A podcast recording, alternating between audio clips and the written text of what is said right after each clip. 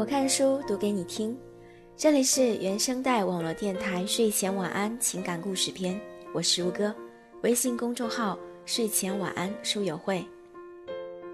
我记得前不久我录过一期节目，叫做《钱应该怎么花》，今天要和你聊的也和钱有关，有可能你会很喜欢这篇文章，我们一起来听听看吧。当年做记者的时候，我曾经问一个企业的老总，什么样的员工最容易管理？他略想了一下，说：“爱钱的。”当时的我还年轻，被这个赤裸裸的答案惊着了。难道不是认同企业理想的年轻人吗？认同最重要的表现就是他感觉在你这儿能赚到钱。一个企业家，如果你坚信自己的企业能做好，你就会喜欢爱钱的员工。只有对自己的企业没信心，或者从不把员工当兄弟的老大，才总拿情怀理想说事儿。做记者最大的好处是总能接触到一些可以刷新你三观的人，所以我至今很怀念那段生活。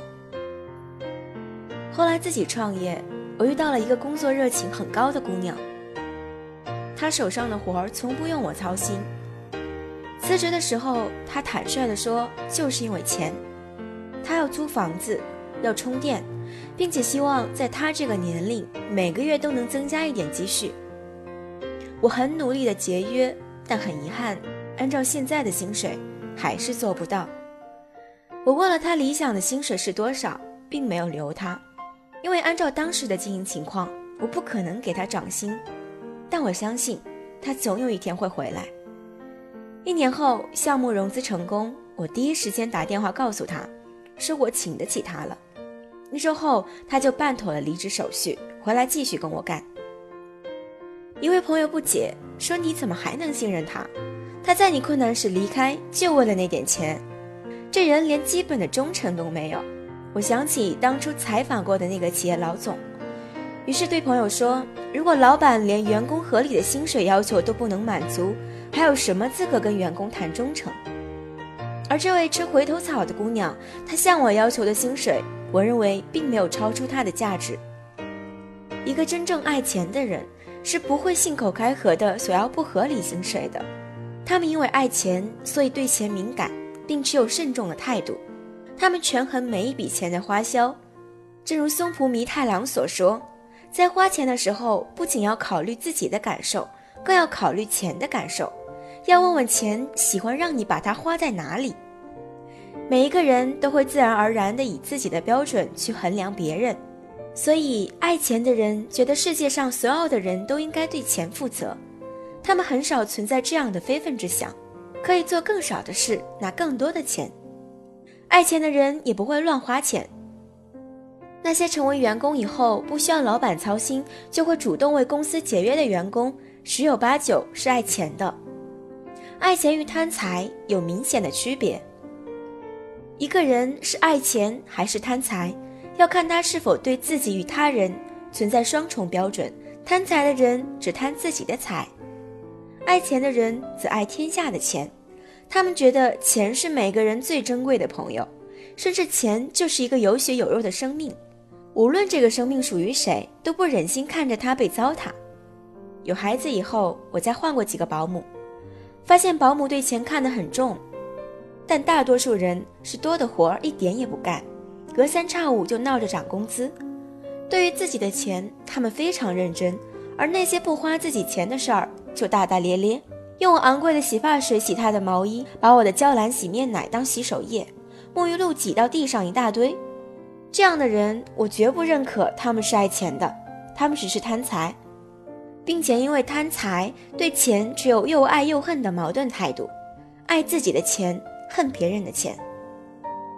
后来，我终于遇到一个打心眼儿里爱钱的保姆，她在我家待满了五年，直到自己的女儿生孩子，实在没办法，我们才依依不舍地把她送走，并且至今我与她还保持着朋友的关系。这个保姆是真的爱钱。她来了不到一个月，就摸清了周围几个超市、集贸市场的价格，买菜都不惜跑几个菜场，就是因为这家的土豆便宜，那家的青椒实惠。无论钱是不是他的，他都见不得别人乱花。有一次我回家发现手机不见了，他悄悄跑出去半天。后来我们问他去哪里了，他说想沿途找找，说不定还能找回来。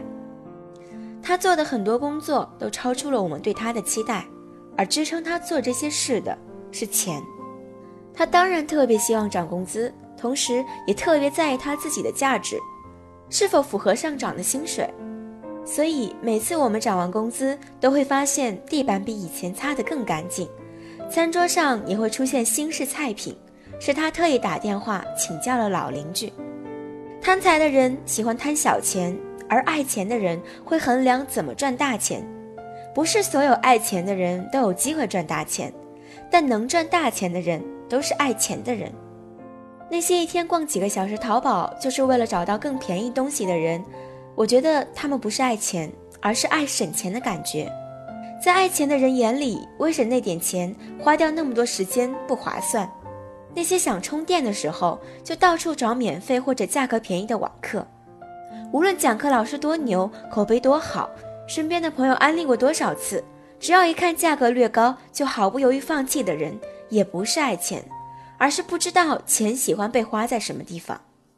一个爱钱的人会把时间花在赚钱上，然后把钱花在提升自己价值上，让自己变得越来越值钱。